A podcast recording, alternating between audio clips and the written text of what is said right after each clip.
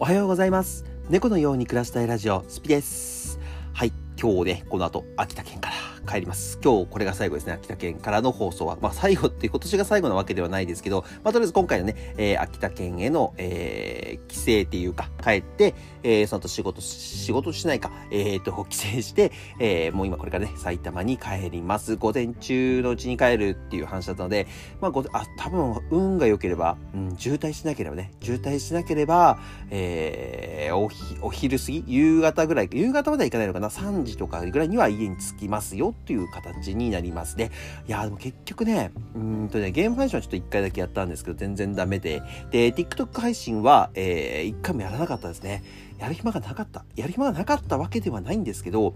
なんだろうな、もうね、TikTok 自体が開かないのを見て、あ、これ多分無理だなと思って諦めましたね。うん。で、なんか、なんか、なんか途切れ途切れやるんだったら、もうちゃんとね、えー一回しっかり休んで、またあのー月曜日からでも、ちゃんとしっかりに朝、昼、晩、朝、昼、晩やって、えーまだね、あの、少しずつ立て直していこうかなと思っております。はい。なんで今日は、えー今日帰って、えーちょっと休んで、明日からまた、えー TikTok 配信の方はやっていきますので、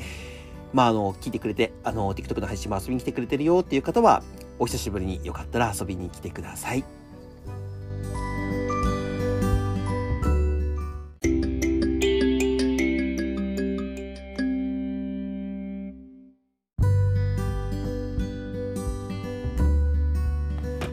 はい、えー、と今日はですね、あのーこの休みの期間中にちょっと本をね読む機会が何冊かあったので、その中から一つね面白かった本を本を紹介するというか、まあ僕のね、えー読んだ感想というものをえっ、とお話しさせていただければなと思っております。えーで一番ね、あの今回今ね4冊5冊か5冊目を読んでるところなんですけど、その中でね、えー読んだ本で一番こうなんか印象的っていうか、あーなんか僕僕のね心の中に響いたなっていう本が一つありまして、一冊か一冊ありまして、それがえっと悪党潜入300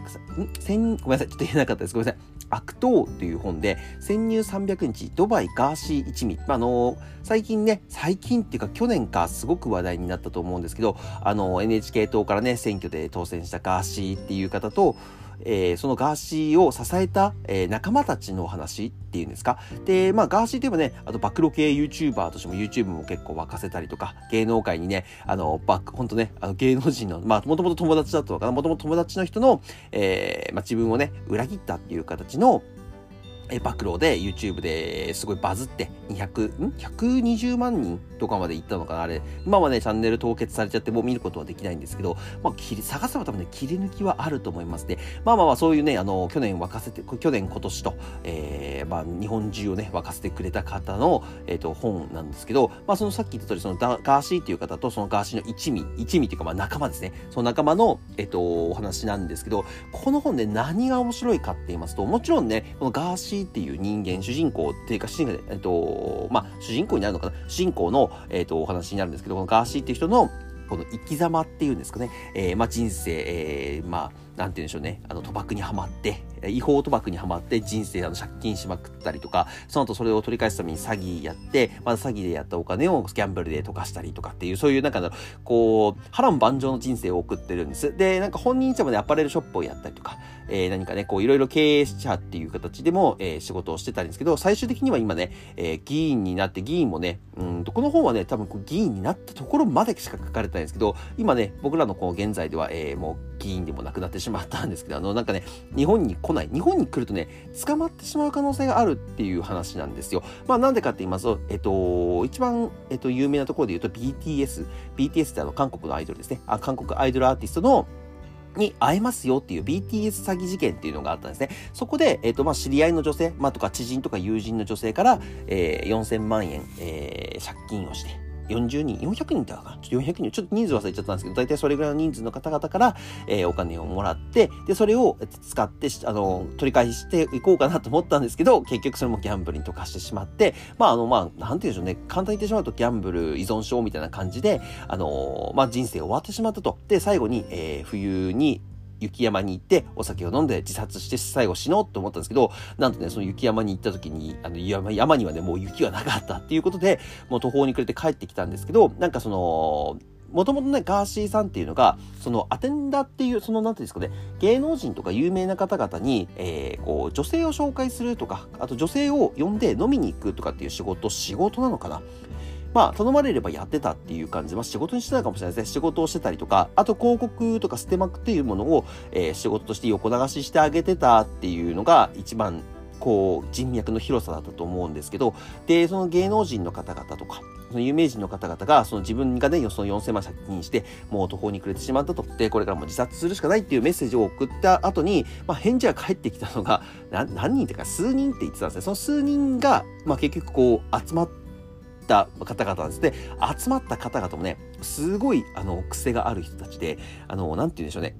まあ、かん一人一人説明してるとね、ちょっと時間がないので、ちょっと本編を読んでいただきたいんですけど、えっ、と、簡単に言ってしまうと、まあ、まあ、過去にね、みんな何かをこう、傷がついている方々っていうんですか、えー、まあ、犯罪とまでは言わないんですけど、まあ、日本の法律上、何かこう、税金だ、脱税だったりとか、えー、それこそ、まあ、ガーシーで言えば詐欺だったりとか、詐欺容疑ですね。詐欺容疑とか、あと暴露系 YouTuber で名誉毀損か、名誉毀損だったりとか、あとは、あの、なんでしょうね。まあ、なんていうんですか、最近だとなん、なんていうのかな、FC2 っていうところの社長とか、高橋さんっていう方なんですけど、その方が集まってきたりとか、えっ、ー、と、そういうね、ちょっとこう、なんていうんですかね、あのー、まあ、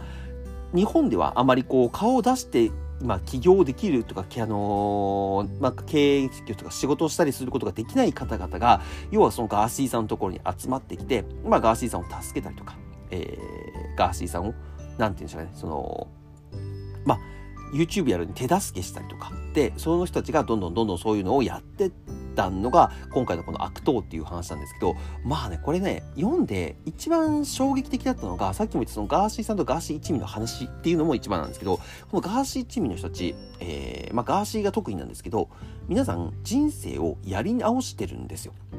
まあ、大体の人はね、多分失敗したことないっていう人間はいないと思うんですけど、人生失敗しちゃって、これね、絶対誰でも大きい小さい別としてあると思うんですけど、まあ、あの、もちろんね、あの、日本ってね、自殺率が2、あ自殺が年間2万人超えるぐらいですから、すごい自殺率が高い国なんですけど、それも諦めずに生きている人たちって諦めなければいいことがありますよっていうのを、あのー、まあ、示してくれた人たちっていうんですかね。うん、ガーシーは、えっ、ー、と、それをやってのけたんです。要はね、その借金だらけ、何億っていう借金だらけになって、もう最後はね、その借金の、まあ、原因となったわけではないですけど、まあ、自分が助けたのに、えー、自分が助けた時に、えっ、ー、と、まあ、裏切ってしまったとか、裏切られてしまった人たちに、仕返するし、まあ、最初はね、仕返しのつもりで暴露系 YouTuber っていう形で暴露したらしいんですね。で、まあ、あの、それに、えー、協力する人たち、今の日本に納得いかない人たちっていうのがすごい、やっぱり何人かいて、その人たちが、えっ、ー、と、じゃあ、俺もやっぱりそれにあの納得いかないし、手助けするよっていう形でガーシーに、えー、要は、その YouTube の手助けをしたりとか、あの、まあ、仕事を与えたりとか、お金を貸したりとか、住むところをパスあの貸してあげて、俺たちの代表だみたいな感じで、えー、まあ、後ろぐらいっていうのかな、後ろぐらい人たちの、えー、代表だっていう形で今、その YouTube を成功させて、その後ね、あの、NHK とから、えー、出馬してほしいって言われて NHK 党に出馬して、えー、見事ね、今年、去年か、去年議員になりましたっていう形で、えまあそこで本は終わってるんですけど、まあその時ね、すごいなんかどんちゃん騒ぎで、まあお祭りのように、もう本当にね、みんなで喜んでたらしいんですけど、あのー、やっぱり人生ってね、本当に僕も何回か失敗ってあるんですけど、あのー、なんかやり直せますし、なんか、これ本当に犯罪なのっていうようなことで、あのーなんかね、やられることもあるじゃないですか。まあ、もちろんね、車で人を引いちゃったっていう人もこの中にはいるんですよ。この一味の中には。その中の人でも、その人はじゃあ、一生その人のことを植物状態にしてしまったことを、まあ、悔やんで生きていかなければいけないか。もちろんね、あの、忘れたりとか、何かそういう風にして生きていくことは、ちょっともうすごくなんかね、悲しいことなんですけど、それを引きずって自分の人生を台無しにしなければいけないのかって言ったら、僕ね、多分全然違うと思うんですよね。うん。もちろんやってしまったことやってしまったことで罪を認めて、えー、て言うんでしょう、その、もちろん、その、な、ていうのかな。やってしまったことを罪を認めて、えー、まあ、生きる、生き直すっていうんですかね、生き直すことっていうの、これセカンドチャンスみたいな感じで言うんですけど、まあ、セカンドチャンスだけじゃなくてもね、本当にこのセカンドチャンスをやっていいと思うんですよね。で、ガーシーさんのすごいところって、そういう人たちに手を差し伸べるんですよ。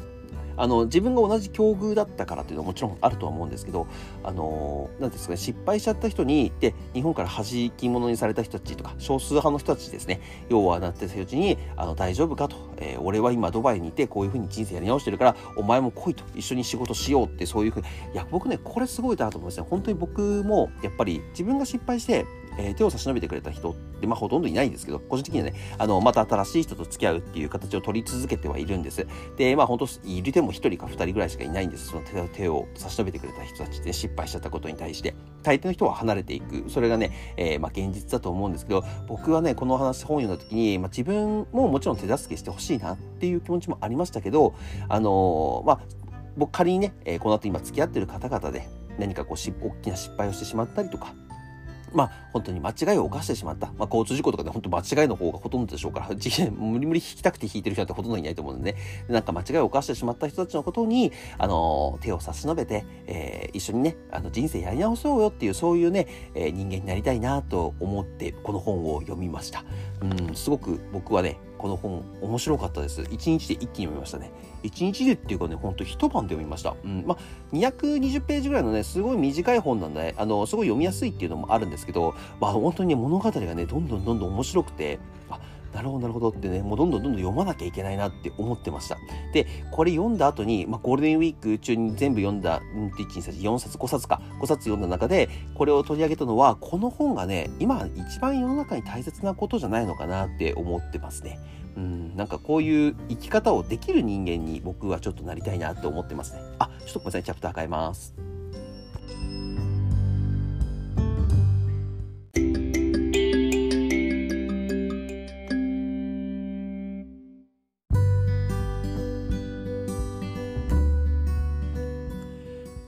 チャプターを変えましたと。もちろんね、この本を読んで、さっき言った通り、その人生波乱万丈で辛いことあったりとか、失敗とか間違いを犯した時に、え、人生をやり直すっていう、頑張ろうっていう気持ちになるのも一つの、えー、見方かなと思うんですけど、僕はその見方よりは、なんかその見方って結構成功者の中に多いじゃないですか。会社潰れちゃったりとか、あとなんでしょうね、スティーブ・ジョブズだと、えっ、ー、と、まあ、それこそ会社から追い出されちゃったりとか、あのね、マーク・ザッカーバーグも裁判ずっとしてたりとか、まあ、逮捕された堀あの社長とかもね、結構やっぱりそういう人多いんですけど、その中で、あのー、こガーシーがちょっと違うなと思ったのは、あのー、一人でそれをまた、や、なんていうの、その逆境をえー、乗り越えたっていう話ではなくて仲間と一緒に逆境を乗り越えてで自分も仲間に、え手を差し伸べたっていう感じのこの話がねすごくいいなと思います僕しかもこのドガーシーという人が、えー、自分は何て言うんでしょうそのせなんだろうななんていうか正義の味方ではないと。でこの本のタイトルにある通り悪党っていうタイトルの本なんです。でまあなん悪党ってもうここだけでね僕すごく目が引かれてこの本を読んだんですけどまあまあ悪党のこと書かれてるかっていうと別に悪党じゃないんですね。なんかねほんとジャンプで言うとねワンピースのえー、ルフィですよね。ルフィとか、あの、麦わら海賊団みたいな感じ。あれって、まあ、海賊団、あの、麦わら海賊団のルフィっていうのが主人公なんですけど、あれって海賊なんで結局のところ悪党なわけじゃないですか。で、悪党なんですけど、えっ、ー、と、どっちかっていうと敵みたく見えている方は、背中にね、正義という、あのね、あの、文字を背負っている海軍。要はね、あの、日本の政府の、日本じゃないかごめんなさい。えっ、ー、と、政府の、えー、直部、直属部隊か、直属部隊の、えー、海軍たちじゃないですか。そう、だからね、ガーシー一味とね、すごいなんか麦わらの一味っていうのはね、同じ悪党なんですけど、えー、やっていることが、なんて言うんでしょうね、こう、まあ、手を差し伸べたりとか、まあ、本当の悪党ではないな、まあ、悪党なんです。まあ、もちろんね、悪党の見方にもよりますよね。これが正義の味方に見える方もいれば、いやいやいや悪党でしょっていう方もやっぱりいらっしゃるので、あのー、とも言えないんですけど、僕はね、本当にこういう生き方の方が僕は本当に好きですね。あの、正義、まあ、政治だけではないですけど、あの、まあ、日本って今すごくなんか変なこと多いじゃないですか。納得いかないことめちゃくちゃあるんですよ。めちゃくちゃいかないことはその中で、まあ、あの、その正義を貫いた、正自分の正義をね、貫いた方々のお話っていうのを見方もできるかなと思いますね。本当にすごく面白い本なので、これで読みやすい本なので、僕はね、すごくこちらをお勧めさせていただきます。概要欄の方にですね、えー、悪党の、えー、本、まあ、本、本っていうかね、まあ、Amazon のリンク貼り付けておきますので、よかったら読んでみてください。はい、今日はこれで終わりたいと思います。最後までありがとうございました。概要欄に Twitter、Instagram、YouTube、TikTok 貼り付けてますので、よかったらフォロー、高評価よろしくお願いします。えー、こちら Spotify の方ですね、コメント開いてますので、よかったらコメントいただけると嬉しいです。あと、フォローもよろしくお願いします。それではまた次の放送でお会いしましょう。バイバーイ。